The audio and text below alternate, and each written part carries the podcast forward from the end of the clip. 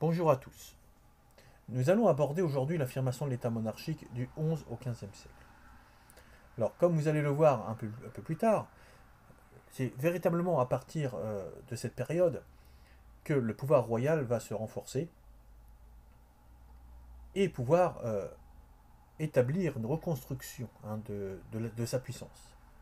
Alors à partir du XIe siècle, le pouvoir royal se renforce au niveau économique, politique, les premiers rois capétiens euh, disposent d'un territoire restreint et euh, ne sont pas du tout respectés. Hein. C'est le cas notamment de Hugues Capet. Il possède tout de même un pouvoir divin. Alors, que veut dire pouvoir divin? C'est-à-dire simplement que son pouvoir euh, lui vient de Dieu. Et d'ailleurs, c'est pour cela qu'il sera tout de même, un tant soit peu, respecté, car il a été choisi, hein, selon la formule consacrée, choisi par Dieu. Alors, l'État royal sera confronté à de nombreuses crises, comme la guerre de Cent Ans, à la fin du XVe siècle, ses pouvoirs se sont véritablement renforcés dans de nombreux domaines, dans l'administration, dans l'amélioration des finances, euh, de, des forces armées. Alors, les deux questions qu'on peut se poser, hein, qui euh, d'ailleurs euh, reprendront l'ordre des parties, c'est comment peut-on expliquer la construction d'un État royal du XIe au XVe siècle? Comment se renforce le pouvoir pendant la guerre de Cent Ans? Alors, tout d'abord, il faut établir hein, et évidemment euh, faire l'exercice hein, euh, sur la bataille de Bouvines. Donc établir, si vous voulez, euh, l'importance de cette bataille hein, dans la construction progressive de l'autorité royale. Donc cet exercice est à faire sur le cahier, et nous y reviendrons donc un peu plus tard. Alors, en ce qui concerne la fondation de l'État royal. Alors, tout d'abord, dans un petit tas, nous allons voir euh, les premiers souverains, hein, qui sont peu influents. Peu influents, pardon. Alors, en 987, vous avez Capet, dont j'ai dit un mot tout à l'heure, qui a été choisi pour être roi de France. Alors, vous savez qu'il succède à la dynastie euh, des Carolingiens. Voilà. Il donne ainsi naissance à une nouvelle dynastie, celle des Capétiens. Donc, le territoire royal de ces premiers Capétiens est réduit et s'étend de Paris à Orléans. Dans le reste du royaume, les autres seigneurs sont euh, plus puissants, souvent plus riches, et disposent d'un territoire plus vaste. Et le roi, hein, lorsqu'il prend ses décisions, il va convoquer une cour qui est constituée euh, d'évêques, mais aussi des vassaux, c'est-à-dire euh, des hommes qui lui ont prêté hommage et qui doivent le défendre s'il est attaqué. Alors son autorité est renforcée, hein, j'en ai parlé un peu tout à l'heure également, car son pouvoir est divin, il a été choisi par Dieu, il a d'ailleurs les attributs que lui donne évidemment euh, son titre, hein, le sceptre, euh, la couronne. Et il a été effectivement choisi, hein, euh, selon évidemment l'Église, par Dieu pour être sur le trône. Il a donc le soutien des membres de l'Église, qu'on appelle les clercs, hein, et il n'est le vassal de personne. Il possède également les attributs du sacre, dont je viens aussi de citer, d'en citer quelques-uns. Il est sacré dans la cathédrale de Reims. Hein, regardez votre manuel, page 88-89. Alors, la construction progressive de l'État royal, petit b. Alors, à partir du XIIe siècle, hein, les domaines royaux s'étendent. Euh, de quelle manière? Bah, En annexant des terres, en réalisant des conquêtes, en mariant des héritières.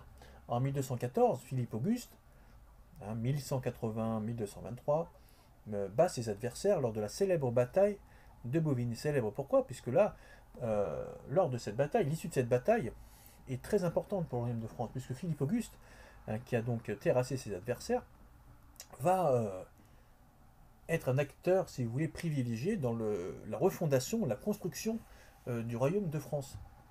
Et, il va évidemment renforcer considérablement le pouvoir royal, et euh, également le domaine royal va s'étendre hein, en, dehors de ses limites de l'époque.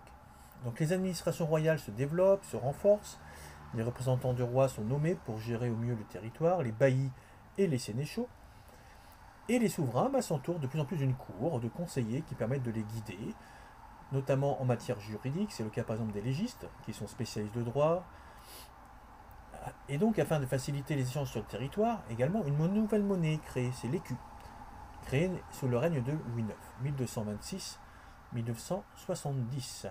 Philippe le Bel, 1285-1314, convoque les premiers États généraux. Alors, les États généraux, c'était euh, donc une assemblée euh, convoquée par le roi pour obtenir une aide financière. Et là, nous allons aborder le grand 2, le renforcement de, l'État royal. Et vous avez un événement majeur hein, qui va contribuer même si au départ il est vrai que ça a très mal commencé, contribué à renforcer euh, le pouvoir royal. Donc petit a, la guerre de Cent Ans. En 1328, le roi Charles IV meurt sans successeur. Et là se pose un problème, car effectivement, il n'y a pas de successeur direct. Et euh, les seigneurs du royaume bah, choisissent son cousin, Philippe VI de Valois. Alors pourquoi son cousin? C'est simplement que ils n'avaient pas tellement d'autres choix. Si, ils avaient le choix de choisir Édouard III. Sauf que Édouard III est roi d'Angleterre. Donc vous pensez bien que ça n'a pas plu euh, au grand seigneur du royaume. Et donc il choisit Philippe VI de Valois. Mais celui-ci, ce dernier, Édouard III, ne l'entend pas évidemment de cette oreille. Il réclame la couronne. Alors pourquoi réclame-t-il la couronne? C'est simplement que c'est le petit-fils de l'ancien roi français Philippe le Bel. Et donc, il a le droit hein, de succéder normalement à Charles IV. Et ce désaccord entraîne le déclenchement de la guerre de 200 ans en 1337, qui d'ailleurs ne dure pas effectivement 100 ans, mais un peu plus, 116 ans, puisqu'elle se termine en 1453. Les Anglais remportent au départ en tout cas de nombreuses victoires. Hein, le, territoire français se réduit à un peu de chagrin. Et ils remportent notamment un peu plus tard, au début du XVe siècle, la célèbre bataille d'Azincourt en 1415. Ils contrôlent le nord de la France en 1422. Donc c'est très mal évidemment engagé pour euh, bah, le royaume de France. En 1429, Jeanne d'Arc, une jeune paysanne, va convaincre le, roi Charles VII de continuer la lutte contre les Anglais. La ville d'Orléans est ainsi reprise à ces mêmes Anglais. Et elle permet également le sacre du souverain à Reims. Le nouveau roi de France fait progressivement reculer l'armée anglaise et en 1453, il fait une victoire décisive à Castille. Et les Anglais n'occupent ensuite qu'une petite partie de la France, la ville de Calais. petit B, la guerre de Cent Ans et l'État royal. Alors, ce long conflit a été très coûteux pour les finances de l'État. Les rois de France ont créé d'ailleurs trois impôts. Vous avez la gabelle, qui est l'impôt sur le sel. Ensuite, vous avez la taille, impôt sur le revenu. Et les différentes aides, taxes sur le commerce. Et au XIVe siècle, l'armée est constituée de vassaux et de, mercenaires. Hein, c'est-à-dire des soldats qui combattent en échange d'une somme d'argent. Alors c'est un peu problématique hein, pour les, souverains, car évidemment les mercenaires hein, sont euh, attirés évidemment par la monnaie trébuchante et évidemment ne sont pas très patriotiques. Et en 1445, Charles VII fonde la première armée de métier et pour le coup fidèle au pouvoir. Des compagnies d'ordonnance sont créées.